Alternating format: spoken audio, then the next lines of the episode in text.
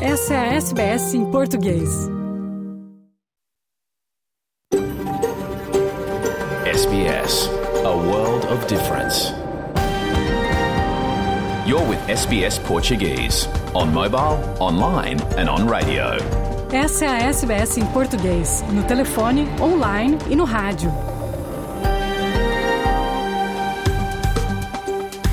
Boa tarde, está começando o seu programa em português da SBS Áudio desta quarta-feira, 18 de outubro de 2023. Na sua companhia hoje, Fernando Vives, falando ao vivo dos estúdios da SBS em Sydney, terra tradicional do povo gadigal da nação Eora. Em destaque hoje, além do noticiário, estudantes dos anos 11 e 12 de Nova Gales do Sul e do território da capital australiana têm a opção de estudar português e até de fazer o High School Certificate em nossa língua. Também falaremos sobre a mega feira de tecnologia South by Southwest, que ocorre em Sydney esta semana. Conversamos com as duas empresas brasileiras que participam do evento, a NUM Tecnologias Sustentáveis de Porto Alegre e a Housify de Florianópolis. De Portugal, Francisco Sena Santos fala sobre a repercussão por lá da vitória do não no referendo australiano. Também conta um pouco da repercussão no Brasil.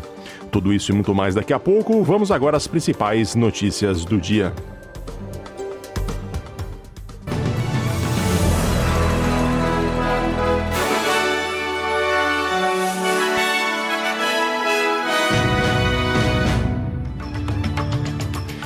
Destaques do noticiário desta quarta-feira, na sua companhia, Fernando Vives. Ataque aéreo em hospital em Gaza deixa centenas de mortos. Israel e Hamas acusam um ao outro pela autoria. Vitória proíbe oficialmente a saudação nazista sob pena de multa pesada e prisão no estado. Número de sem-abrigos cresce em Portugal, em especial nas comunidades de imigrantes. No Brasil, relatora da CPI mista dos atos golpistas pede indiciamento de Bolsonaro por tentativa de golpe de Estado.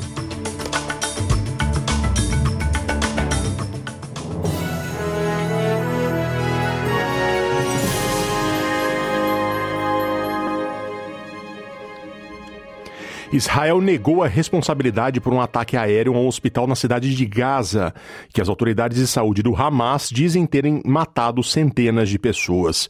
O Ministério da Saúde de Gaza, administrado pelo Hamas, afirma que ao menos 500 pessoas foram mortas em um ataque ao mosteiro batista Al-Ahli Arabi na noite de terça-feira no local.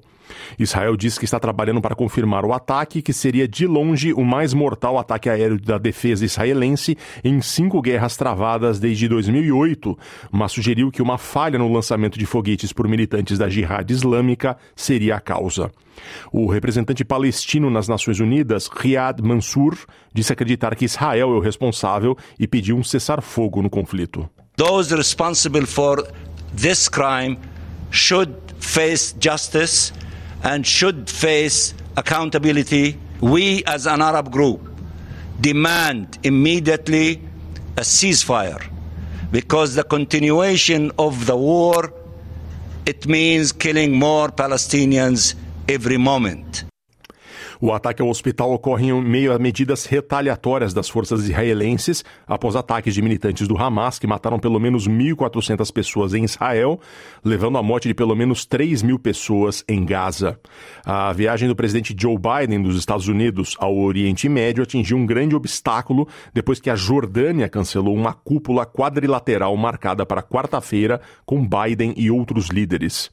Biden, que deverá chegar a qualquer momento a Tel Aviv, espera atenuar as tensões e evitar que a guerra se espalhe em resposta a um conflito que eclodiu em Israel entre militantes do Hamas e as forças de defesa israelitas.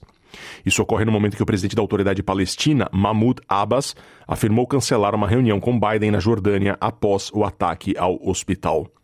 O ministro das Relações Exteriores da Jordânia, Ayman Safadi, disse à TV Al-Malanka que a guerra entre Israel e o Hamas estava levando a região ao limite e que a cúpula deveria ser adiada. Ativistas de justiça apelaram ao governo da Austrália para que desista dos processos contra duas fontes de uma reportagem da ABC em 2020 que mostrava que algumas tropas australianas cometeram crimes de guerra no Afeganistão.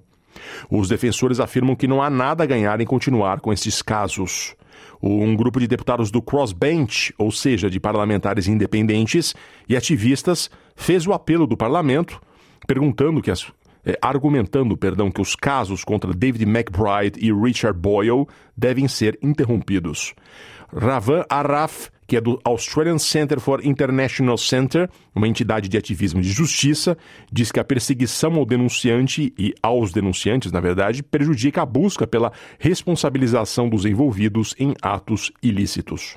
We should be proud of the process that Australia has set up to ensure that there is accountability for the allegations of serious wrongdoing, war crimes that occurred in Afghanistan in our names. We should be proud of the people who came forward to ensure that that process actually occurred.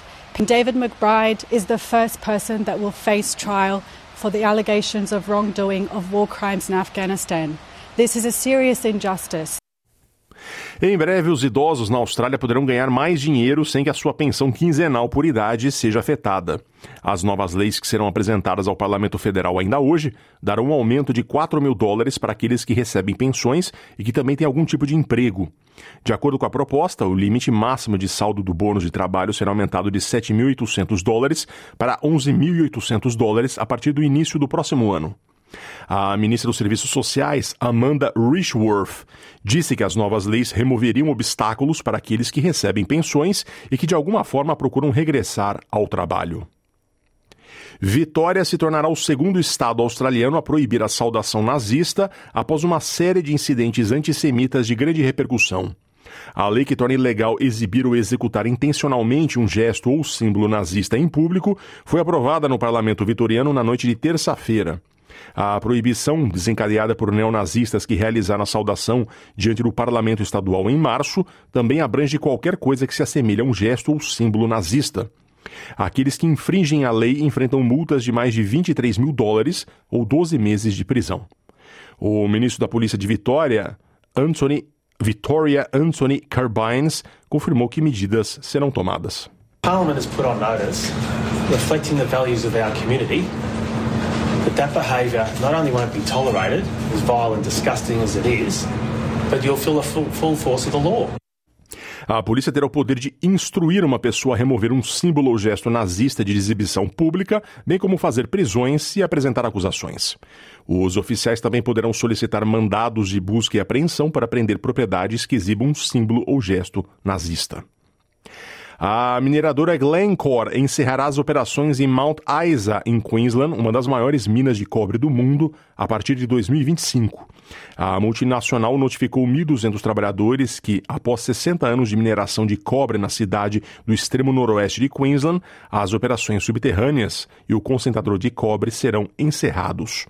Num comunicado, a empresa afirmou que a mina chegou ao fim de sua vida útil e os restantes recursos minerais já não são economicamente viáveis devido ao baixo teor do minério, às condições geológicas e a uma série de outros fatores. No futebol, os jogadores australianos imitaram seus colegas de cricket ao defender o Ashes em Londres, derrotando a Nova Zelândia por 2 a 0 e retendo o troféu disputado pela última vez há 69 anos. A vitória garantiu à Austrália a manutenção do centenário troféu Anzac Soccer Ashes, que foi recentemente descoberto em uma garagem em Queensland e estava desaparecido desde meados da década de 50. A vitória põe fim a uma série de quatro derrotas consecutivas antes das cruciais eliminatórias para a Copa do Mundo de 2026, no próximo mês, contra as seleções de Bangladesh e da Palestina. Harry Sutar marcou o primeiro gol ao desviar a bola no peito após o chute de Mitchell Duke aos 14 minutos. E Jackson Irvine fez de cabeça após escanteio de Martin Boyle aos 76 minutos. O meio-campista Máximo Luongo, de volta ao time pela primeira vez em quase cinco anos, disse ao canal 10 que foi uma alegria jogar esta partida. Just, I just enjoyed it from minute one. I just went out there. I wasn't nervous. I wasn't building it up in my head or anything. I just felt, oh, this is nice. It was nice. It felt like I'm back home, but obviously I'm in England, but second home to me, and yeah, it was incredible. Ontem foi o Dia Internacional para a Erradicação da Pobreza e o Dia Mundial do Sem-Abrigo. Em Portugal, o diretor-geral do Centro de Apoio ao Sem-Abrigo, chamado CASA, alertou para o aumento de pessoas a ficar na condição de sem-abrigo no país. Nuno Jardim afirma que a crise atual que o país enfrenta tem feito crescer o número de cidadãos sem casa, bem como conduzido ao aumento expressivo dos pedidos de ajuda. A instituição alerta também para o crescimento de situação de pobreza entre as comunidades estrangeiras. Nuno Jardim sub... Perdão. Nuno Jardim sublinha que a solução não pode passar por fechar fronteiras, mas pela criação de medidas estruturais. E o que se faz hoje para combater a pobreza é o mesmo que se fazia há 50 anos. O áudio é da Antena 1 de Portugal. Nós temos acesso ao que, portanto, aos pedidos de apoio que vêm e diariamente cresce uh, muitas vezes de forma assustadora e exponencial, muitas vezes não de pessoas que dormitam, que dormem na rua e que estão sem teto, mas muitas vezes em pessoas muito carenciadas, uh, que têm dificuldades em, em, pagar as suas contas, em ter a sua habitação em condições e recorrem a nós diariamente para, para obter alimentos e outro, e outro tipo de apoios. No Brasil, a relatora da CPI mista dos atos golpistas pede indiciamento do ex-presidente Jair Bolsonaro por orquestração de golpe de Estado. Quem conta é a repórter Priscila Mazenotti, da Rádio Nacional de Brasília. Foram mais de 60 pedidos de indiciamentos no relatório final da CPI mista dos atos golpistas. O principal deles, o do ex-presidente Jair Bolsonaro, por associação criminosa, violência política, abolição violenta do Estado Democrático de Direito e golpe de Estado. Todos por condutas dolosas, quando há intenção de cometê-los. Segundo a relatora, a senadora Elisiane Gama, Jair Bolsonaro tem responsabilidade direta nos ataques golpistas. Visto como figura mítica por seus apoiadores, Jair Bolsonaro se utilizou como pôde do aparato estatal para atingir o seu objetivo maior, cupinizar as instituições republicanas brasileiras até o seu total esfacelamento, de modo a se manter no poder de forma perene e autoritária. O então presidente tem responsabilidade direta como mentor moral por grande parte dos ataques perpetrados a todas as figuras republicanas que impuseram qualquer tipo de empecilho à sua empreitada golpista. No relatório, a senadora também mirou nos militares. Ela pede o indiciamento de oito generais por crimes como associação criminosa e golpe de Estado. Entre eles, o ex-ministro da Defesa e candidato a vice de Bolsonaro nas eleições passadas, Walter Braga Neto. Como general do Exército, tinha papel fundamental na a regimentação do apoio político dentro da caserna. Também teria relevante função caso de fato fosse colocado em prática qualquer intentona golpista. Relatos indicam que Braga Neto era considerado como um dos quatro elementos que alimentavam as aventuras golpistas de Bolsonaro. O general Augusto Heleno, ex-ministro do Gabinete de Segurança Institucional, era outro desses quatro elementos que alimentavam os planos golpistas de Bolsonaro, segundo a relatora. Augusto Heleno teve acesso em reuniões particulares, fora da agenda oficial do presidente, a de golpe, sem que tivesse se insurgido contra a possibilidade de decretação de ações golpistas, como de da garantia da lei da ordem, que seria colocada em prática para iniciar a intentona autoritária de Jair Messias Bolsonaro. Já o quarto elemento seria o almirante Garnier Santos, comandante da Marinha na época. O indiciamento dele também foi pedido, assim como do então ministro-chefe da Secretaria-Geral da Presidência da República, Luiz Eduardo Ramos. Durante o governo de Jair Bolsonaro, o general Ramos teve posturas extremamente semelhantes aos demais militares retrocitados, todos os oficiais generais indiciados pelos crimes contra o Estado Democrático de Direito. Em uma das ocasiões, Ramos afirmou que os civis não deveriam esticar a corda, ao mesmo tempo em que achava que a narrativa de golpe militar era um ultraje. Na leitura do relatório, a senadora citou um por um os envolvidos na tentativa de golpe e nos pedidos de indiciamento. No caso do ex-ministro da Defesa, Paulo Sérgio Nogueira, o pedido foi por conta dos encontros que ele teve com o hacker Walter Delgatti, numa tentativa de questionar a segurança das urnas eletrônicas. Ou seja, o ministro da Defesa do Brasil teria se utilizado de um hacker para descredibilizar o sistema de votação nacional. A extensa lista de pedidos de indiciamento passa pela deputada Carla Zambelli e chega até Mauro Cid, o ex-ajudante de ordens de Bolsonaro, e aos diversos financiadores dos acampamentos golpistas. Ela ainda pede punição para o ex-diretor da Polícia Rodoviária Federal Sivinei Vasques e para o ex-ministro da Justiça e ex-secretário de Segurança do DF, Anderson Torres. Como sugestão legislativa, pede a elaboração de projetos de lei ligados à educação, democracia, combate às fake news e aperfeiçoamento das estruturas investigativas de CPIs. Da Rádio Nacional em Brasília, Priscila Mazenotti. E a Câmara dos Deputados brasileira adiou a votação sobre a taxa dos super ricos. Quem conta é o repórter Gésio Passos, da Rádio Nacional de Brasília. A Câmara dos Deputados adiou a votação do projeto de taxação de aplicações no exterior e dos super ricos. A expectativa era que fosse votado ainda nesta terça-feira.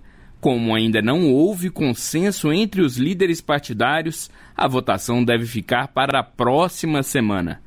Para a liderança do governo, o projeto está pronto e deve ser votado, mas a oposição quer aguardar a volta do presidente da Câmara, Arthur Lira, de viagem ao exterior. Quem vem comandando a casa é o vice-presidente e deputado Marcos Pereira, do Republicanos de São Paulo. A proposta propõe taxar aplicações financeiras no exterior feitas por meio de empresas e fundos conhecidos como offshores, localizados em paraísos fiscais. Já a taxação de fundos exclusivos, conhecidos como fundos dos super ricos, procura cobrar impostos periódicos dos fundos fechados, que só eram taxados em sua liquidação. Com a taxação de aplicações no exterior e a cobrança dos super ricos, o governo estima arrecadar 30 bilhões de reais em 2024. O relator do projeto, o deputado Pedro Paulo, do PSD do Rio, ainda não definiu quais as alíquotas seriam aplicadas em cada taxação. Da Rádio Nacional em Brasília, Gésio Passos. Vamos agora à previsão do tempo para esta tarde de quarta-feira em toda a Austrália.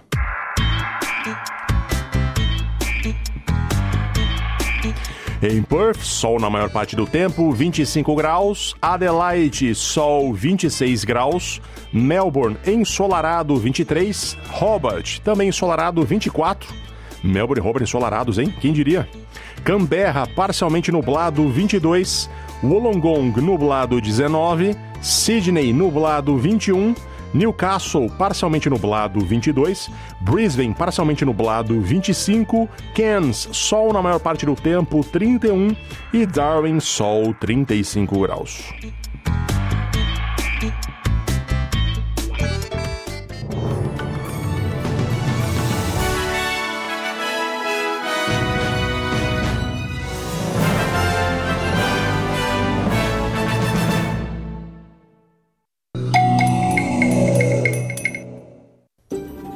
SBS em português no telefone, online e no rádio. Olá, eu sou o Fernando Vives. A você que ouve no Dial, está ouvindo ao vivo, muito boa tarde e bom dia para quem está na costa ocidental da Austrália. Bom, essa semana um evento grande ocorrendo em Sydney. Trata-se do South by Southwest Sydney 2023, uma das maiores feiras de tecnologia do mundo e que também tem várias outras atrações culturais e de games. E duas startups brasileiras estão presentes a partir de uma parceria do Ministério das Relações Exteriores do Brasil com o Sebrae. Quer conhecê-las? Vamos ouvir. A South by Southwest é uma das maiores feiras de tecnologia do mundo. Sediada em Austin, no Texas, ela começou sua expansão internacional por Sydney, que cedia um mega evento ao longo desta semana. O festival há décadas junta o que há de mais avançado na tecnologia contemporânea com atrações culturais e games do primeiro escalão mundial. O circo está armado até domingo 22 em Darling Harbour, Haymarket e Chippendale, no centro da cidade. No lado cultural, o músico americano Chance the Rapper, o criador da série Black Mirror, Charlie Brooker, e as atrizes australianas Naomi Watts e Nicole Kidman são palestrantes e participantes entre os 1.200 eventos, entre shows, exibições de filmes, palestras e apresentações sobre inovação. Do lado tecnológico, a promessa de apresentação de carros voadores, gadgets de última geração que em breve estarão na sua casa e oportunidades para empresas de tecnologia de ponta tatearem o mercado e fecharem negócios. Sabendo do potencial da megafeira, o Consulado do Brasil em Sydney, em parceria com o SEBRAE, a Instituição Brasileira de Apoio às Micro e Pequenas Empresas, fez a ponte para trazer startups a Sydney. Quem explica o processo é o cônsul Leonardo Rabelo, baseado em Sydney. Essa missão para o South by Southwest Sydney foi organizada pelo Consulado Geral do Brasil em Sydney, em atuação em coordenação com o SEBRAE Nacional. Né?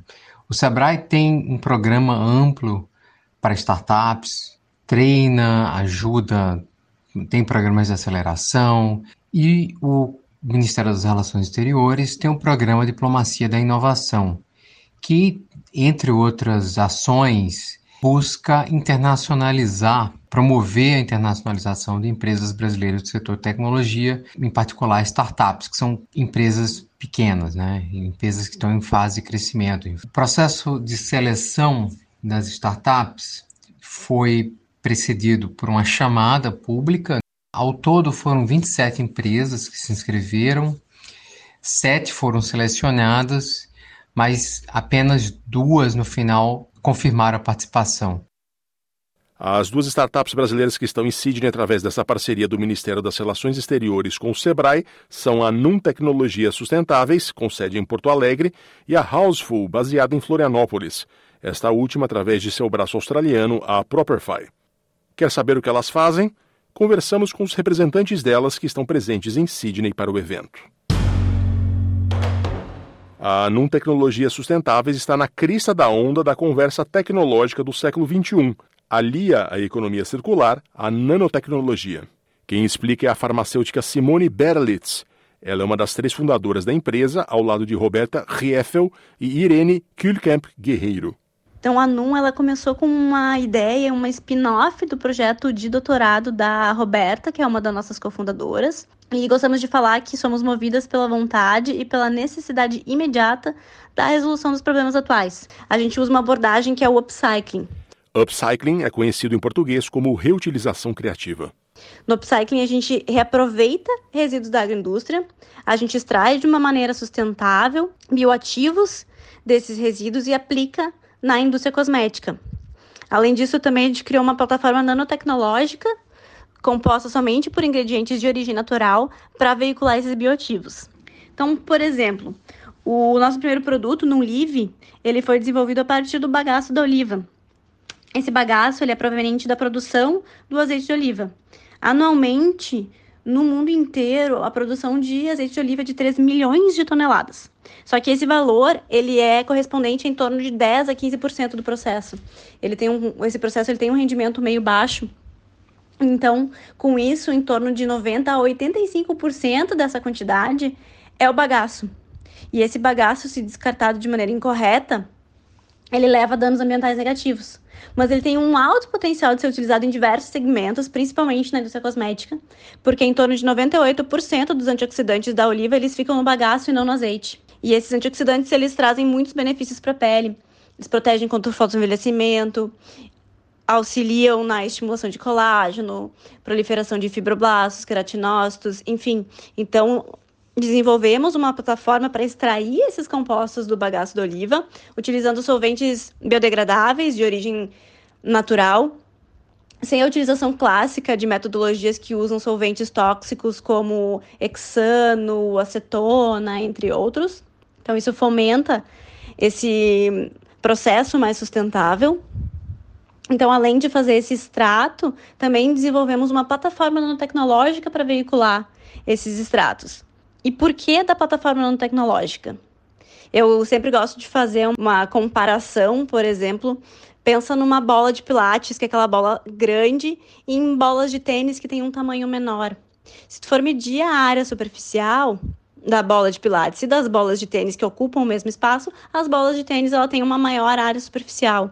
Então, pensando e transportando isso para a nanotecnologia, temos nanocarreadores com um tamanho diminuto de partícula e com isso uma maior área superficial. Então, tu consegue com a mesma quantidade ter um, uma maior eficácia dos ativos.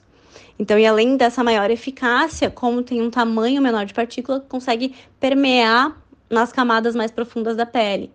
Então, veicular esse extrato de upcycling num sistema nanotecnológico traz ainda mais benefícios para o consumidor que está usando esse produto. Simone Berlitz explica que a NUM Tecnologias Sustentáveis está em início de processo de internacionalização. Sydney é um ponto de partida para observar e ser observado, já que o agronegócio australiano é uma enorme janela de oportunidades. A nossa participação no South by Southwest aqui em Sydney, ela vem para a gente se atualizar com as novas tendências, conhecer também novas tecnologias e com isso nos inspirarmos para criar novas soluções. Temos sim interesse no mercado australiano, que é bem grande no agro, tanto para venda dos nossos produtos, como no Live, mas principalmente para o desenvolvimento de parcerias estratégicas, para a gente aplicar a nossa tecnologia, tanto de extração quanto de nanotecnologia, aplicar essas tecnologias aqui na Austrália com os resíduos locais, já que a Austrália é um mercado muito grande no agro, e assim conseguir reduzir o impacto desses resíduos no meio ambiente.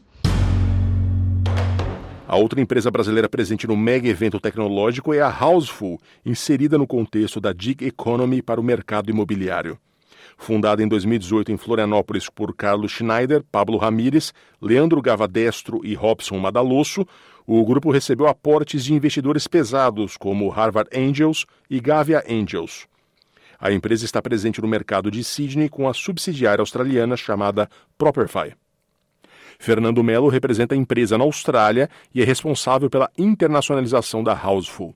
Sua descrição mostra a empresa como uma espécie de Uber imobiliária. A Houseful no Brasil é uma plataforma que realiza serviços como vistoria de entrada e saída de aluguel, vistoria de obra, levantamento cadastral, fotografia profissional para locação e venda. E isso se dá por meio de uma rede de inspetores e profissionais liberais que, na sua grande maioria, são treinados pela própria plataforma. E na Austrália, uh, por meio da Properfy, nós introduzimos alguns desses serviços, como, por exemplo, as inspeções de rotina, as inspeções de entrada e os virtual tours, é, voltado para o mercado imobiliário local. Uh, no Brasil, a Houseful já atua em mais de 50 cidades, tem mais de 220 mil serviços realizados e, e já tem mais de 2.500 inspetores treinados pela plataforma. Uh, aqui na Austrália, em Sydney, a gente está iniciando bem voltado para o mercado local e buscando aí atender uma demanda de melhoria de eficiência nesse segmento, escassez de mão de obra. Fernando Melo explica que o mercado de locação de imóveis australiano tem similaridades com o americano e o europeu, e todos estão no radar para o crescimento da empresa. E a Austrália tem um ambiente propício a esse tipo de inovação. Então a gente começou pela Austrália, justamente como um, um projeto piloto, para expansão para outras regiões. Está uh, no nosso radar é Estados Unidos, é, Europa, alguns países da Europa uh, e a Ásia Pacífico uh, de um modo geral. A Austrália ela é interessante porque tem muita similaridade com outros mercados maiores. É, apesar da Austrália também ser um mercado importante é desse segmento, mas ela tem muita similaridade com o mercado americano e com o mercado europeu. Então, isso ajuda a gente a adaptar alguns serviços, alguns produtos para aquele mercado e que justamente quando a gente for lançar um produto nesses mercados maiores, a gente já está com um serviço, um produto um pouco mais maduro. Né? E a Austrália é muito aberta para esse tipo de serviço de tecnologia, de inovação. Né? Esse mercado de real estate na Austrália é muito carente disso. Uh, então, a gente enxerga bastante oportunidade nesse sentido. O consul Leonardo Rebelo também crê que o dinamismo do mercado australiano representa boa abertura a empresas brasileiras que sonhem em investir no país, mas não só. O mercado do Pacífico é enorme e está presente na South by Southwest Sydney. Primeiro, conhecer um mercado que é bastante dinâmico. O ecossistema de Sydney é um dos principais ecossistemas de inovação e de, para startups do mundo. Né? A Austrália tem também bastante dinamismo como um todo na área tecnologia inovação, tem um mercado que é promissor, tem um mercado que é convidativo, existem oportunidades aqui e também outros ecossistemas também, o ecossistema de Brisbane, Queensland, o ecossistema de Melbourne é rico, né, e, e, e com várias oportunidades. Além disso, o South by Southwest tem uma vocação de estar voltado para a região da Ásia-Pacífico como um todo. Então, outros atores, outras empresas, fundos de capital de risco, é, tomadores de decisão desses países da região da Ásia-Pacífico estarão aqui em Sydney para, para o evento. Então, isso tem uma repercussão que vai além da, da Austrália e, e com potencial de, de, envolver toda a região da Ásia-Pacífico. Tá, de buscar entender, conhecer o mercado, é, buscar por parceiros comerciais, investimentos, conhecer também que há de tendências no, no, no setor, enfim, em tecnologia. Eu entendo que é uma oportunidade para as empresas que estão aqui e é uma oportunidade também futura para, as empresas que tenham interesse nos próximos anos de participar também do South by Southwest Sydney.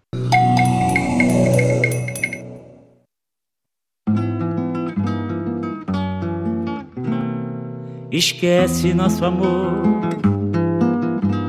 vê se esquece, porque tudo no mundo acontece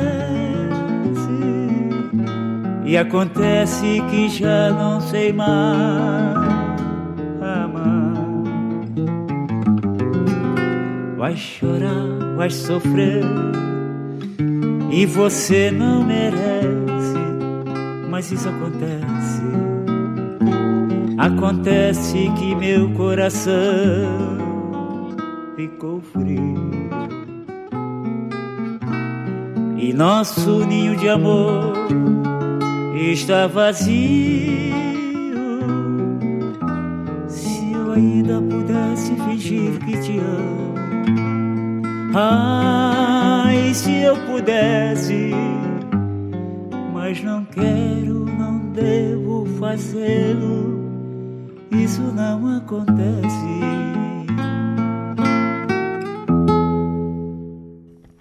Ouvimos Acontece com Cartola, um dos gênios absolutos da música brasileira, muito comentado nos últimos dias em certos círculos no Brasil por conta da lembrança dos 115 anos de seu nascimento. E a gente abre este bloco com Cartola para falar de música, mas do outro lado do oceano. As comemorações dos 50 anos da Revolução dos Cravos, que ocorreu em abril de 1974, já estão em curso em Portugal. O correspondente da SBS em português em Lisboa, Francisco Sena Santos, tem feito uma série especial de conteúdos sobre Portugal daquele tempo. No episódio de hoje, Sena nos conta sobre as canções determinantes que ajudaram Portugal a passar de regime autoritário promotor de uma guerra colonial para uma democracia anticolonialista. Vamos ouvir. É, Fernando e ouvintes da SBS, as canções são determinantes no processo que vai agora para meio século, com a Revolução do 25 de Abril de 1974, permitiu que Portugal passasse do regime autoritário, uma ditadura promotora de uma injusta guerra colonial em Angola, em Moçambique, na Guiné, passasse da ditadura para a democracia. Aconteceu num só dia, 25 de abril de 1974. Os símbolos da Revolução Democrática são o cravo na ponta do cano de uma espingarda G3, eh, espingardas que não foram disparadas nessa revolução, apenas em casos pontuais, e também a canção Grândula, Grândula Vila Morena, O Povo a Quem Mais Ordena. Canção escrita, composta, cantada pelo grande Zeca Afonso. Esta canção, passada na rádio, numa emissora de rádio, foi a senha para que os capitães revolucionários saíssem dos quartéis, à cabeça das tropas, para, em poucas horas, derrubarem o regime de 48 anos de ditadura em Portugal. Zeca Afonso é um símbolo máximo da canção de intervenção em Portugal, a chamada canção de protesto, que tem, no entanto, outros nomes grandes, como José Mário Branco, Adriano Correia de Oliveira, Sérgio Godinho, Vitorino, outros mais, quase todos forçados ao exílio pela repressão da ditadura instalada até 1964. Quase todos migraram para a França. Mas havia as vozes que dentro de Portugal também desafiavam o cinzentismo, o autoritarismo do regime. Foi o caso de Paulo de Carvalho, é ele quem canta E Depois do Adeus, uma outra das senhas do 25 de Abril. Foi o caso de Simone de Oliveira, a cantar na desfolhada portuguesa que quem faz um filho fala por gosto, ousadia extrema para o regime de então. Foi também o caso de Fernando Tordo, que no Festival da Canção de 1973 trocou as voltas à censura com uma canção com o nome de Tourada. Porque eu cantei a Tourada, cantei a música,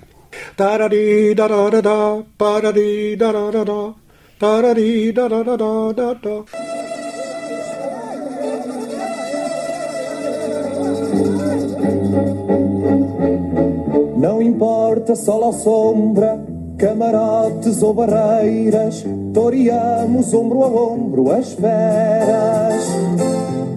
Ninguém nos leva ao engano, toreamos mano a mano, só nos podem causar dano de esperas.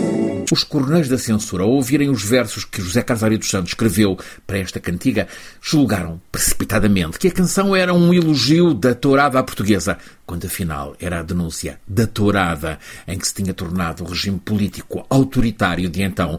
E é precisamente Fernando Tordo quem nos explica que os festivais da canção foram, para além de revelação de novos criadores musicais portugueses, a confirmação de um extraordinário, audaz poeta letrista, nome dele José Carlos dos Santos, com poemas que despertaram consciências para a aspiração de liberdade, a ânsia de liberdade que aparecia em canções, lembra-nos Fernando Tordo, canções que chegaram ao Festival RTP da Canção a partir do tempo do maio de 68 em França, mas o grande ano mesmo foi o de 73, em que o poeta Ari Santos chegou ao Festival RTP com seis das doze canções a concurso. O Ari Santos tinha seis, tinha mais uma cantiga muito bonita, com, com, com, com o Paco Bandeira. Ai, a distância que vai do celeiro ao tiar, do cantor ao ceifeiro. Era muito bonito, muito bonito. Uh, uh, e uma outra que cantou o, o, Paulo de Carvalho, que eu sou no outro dia à conversa com o Paulo, é que, por exemplo, tu também cantaste no Festival de 73, uma canção chamada Semente. Portanto, vocês vejam que o Ari dos Santos ficou com 60% do festival de conta. Era difícil não ganhar. Foi um festival extraordinário, de 73. Foi absolutamente extraordinário. Que coisa boa ouvir sobre as músicas portuguesas daquele tempo, do tempo da Revolução dos Cravos. Bom, agora falemos sobre educação. Tens um filho e sonhas que ele tome aulas de português aqui na Austrália?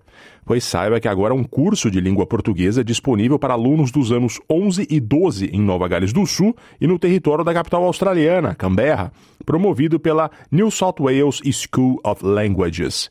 Nosso colega Jason Matias conversou com uma das professoras, Mariana Damião, sobre o curso. Vamos ouvir. O curso de língua portuguesa da New South Wales School of Languages está com inscrições abertas para alunos dos anos 11 e 12 em Nova Gales do Sul e no território da capital australiana ACT. Os alunos podem até mesmo fazer o High School Certificate, HSC, na língua lusófona. O curso oferece aos estudantes uma oportunidade única de desenvolver competências linguísticas e consciência cultural através do estudo aprofundado de uma série de assuntos e tópicos relevantes dentro da comunidade lusófona.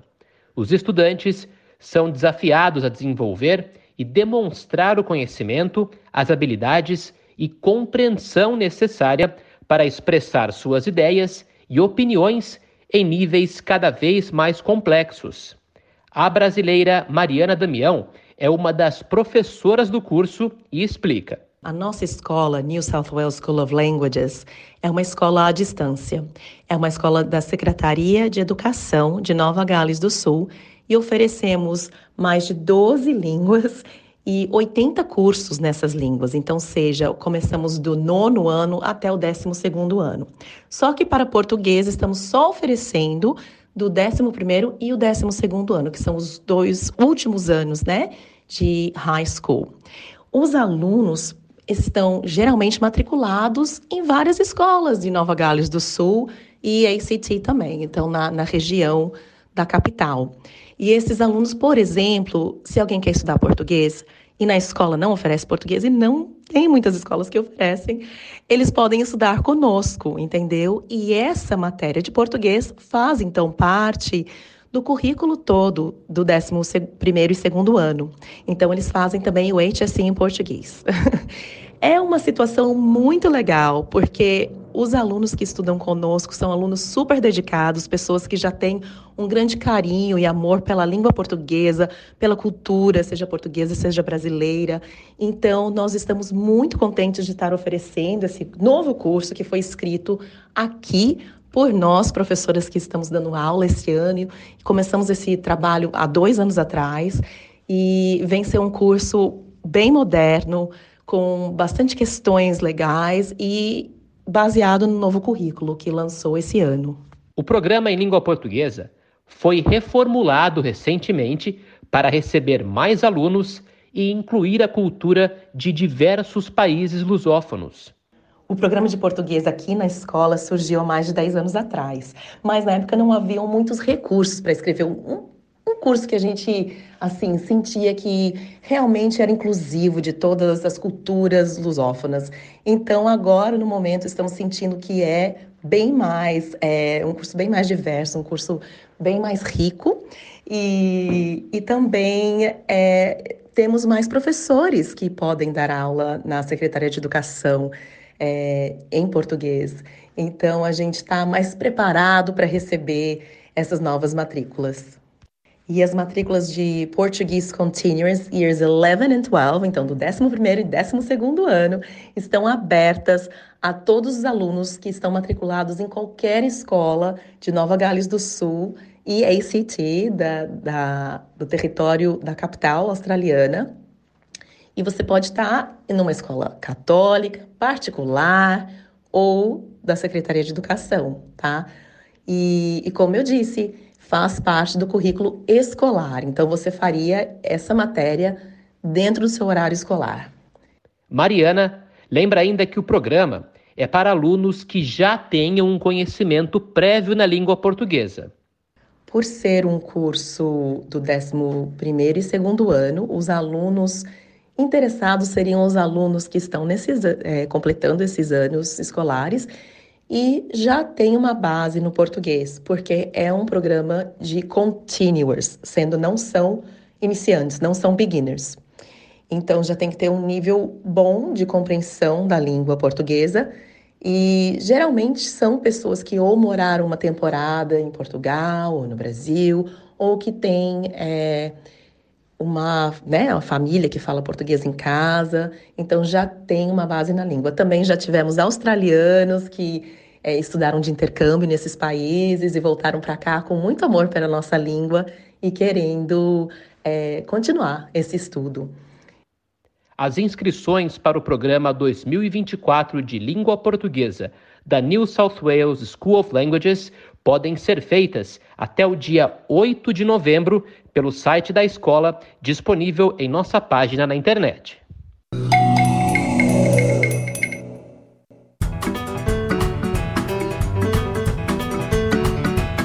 Voltamos no nosso estúdio da SBS em Sydney, terra do povo gadigal. Bom, o resultado do referendo sobre a voz indígena ao parlamento foi notícia no mundo inteiro, né? O, no Brasil, o jornal Estado de São Paulo publicou uma análise de Leonardo Barros Soares, professora adjunto do Departamento de Ciências Sociais da Universidade Federal de Viçosa, e de Priscila Joca, professora assistente de Lincoln, da Lincoln Alexander School of Law de Toronto, no Canadá o Canadá que tem um órgão similar à voz indígena ao parlamento. A dupla escreve que a vitória do não é um sintoma dos profundos desafios existentes no reconhecimento e na efetivação de direitos internacionais de povos indígenas nos mais diversos países. A Declaração das Nações Unidas sobre os Direitos dos Povos Indígenas, dentre outros documentos internacionais, reconhece o direito à participação, à consulta, ao consentimento e à autodeterminação em quaisquer assuntos seja de cunho administrativo ou legislativo, que afetem a vida dos povos indígenas. Leonardo Soares e Priscila Joca afirmam que esses direitos têm sido permanentemente negados no norte e no sul global, engendrando políticas racistas e colonialistas contrárias aos direitos e interesses desses povos.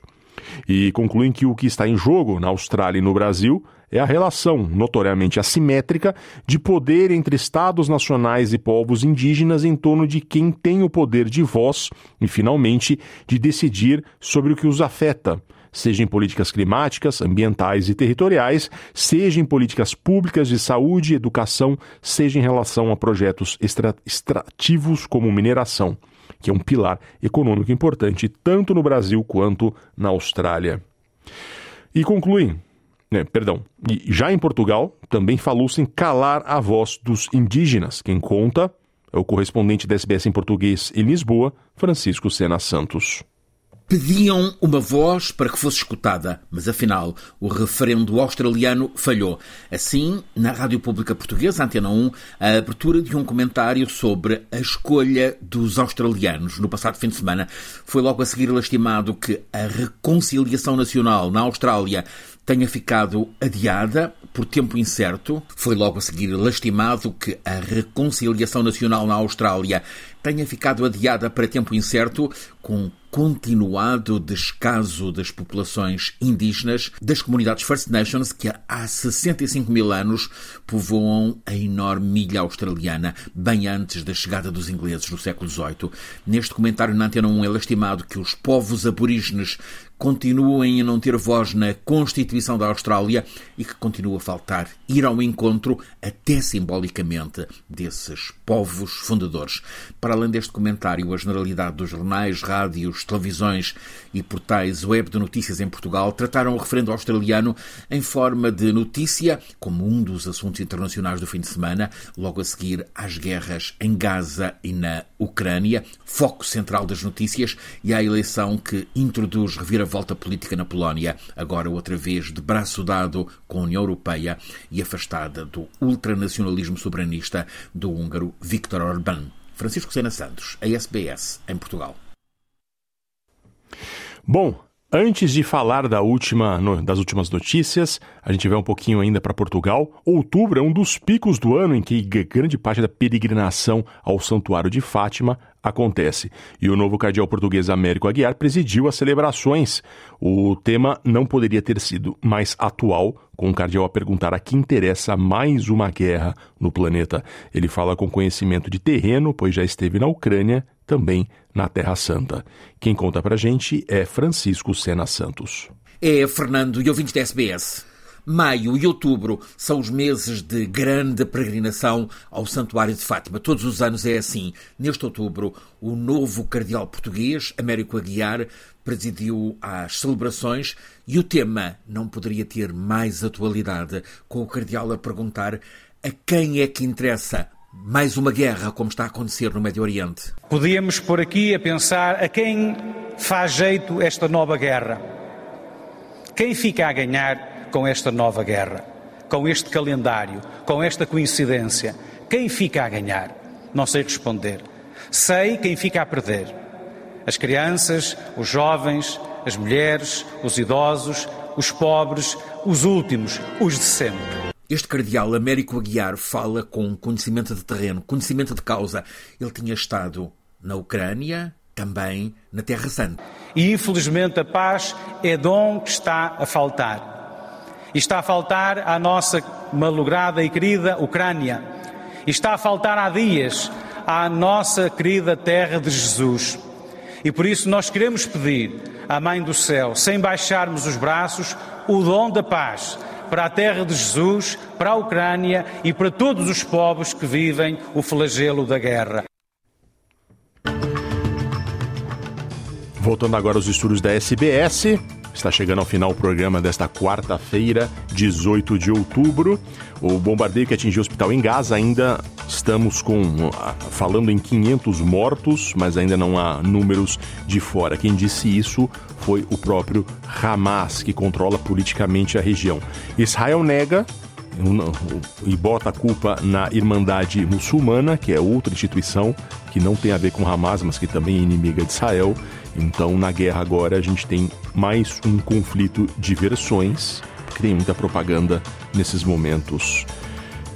Há pouco surgiram nas redes sociais uma foto do, dos médicos dando uma coletiva em, no, no, próprio hospital em meio a uma quantidade absurda de corpos. É um momento muito triste toda vez que esse tipo de guerra acontece em Israel, mais uma vez Israel e na Palestina, né?